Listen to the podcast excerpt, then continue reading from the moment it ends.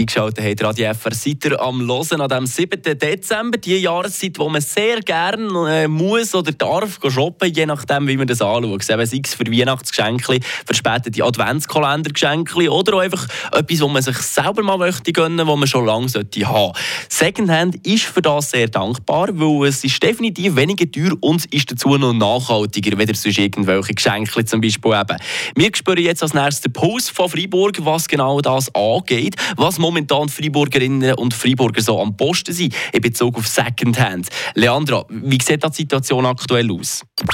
Am Post von Freiburg. Mit Monis Hunde und Katzenstübli in Laupen. Die kompetente Fachberatung für euer Liebling. Hunde- und Katzenstübli.ch Je nach Saison und Jahr werden andere Sachen von Personen abgegeben.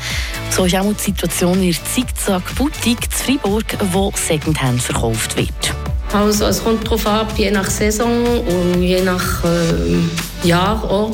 Es hat ein Jahr gegeben, wo es sehr viele Hosen gab. Und dieses Jahr ist wieder ein bisschen mehr Hosen. Was ein bisschen weniger ist, sind alles was Röcke sind, Tuniken. Aber sonst der Rest ist nicht schlecht. Also was Jäckchen ist, Pullover, Hemden, so solche Sachen, das ist gerne. Und Jacken auch erzählt Alexandra Chaubin, stellvertretende Leiterin vor Boutique. Bei den Frauen hat es so viele Jacken, bei Blusen und viele Jäckchen. Enorm viel.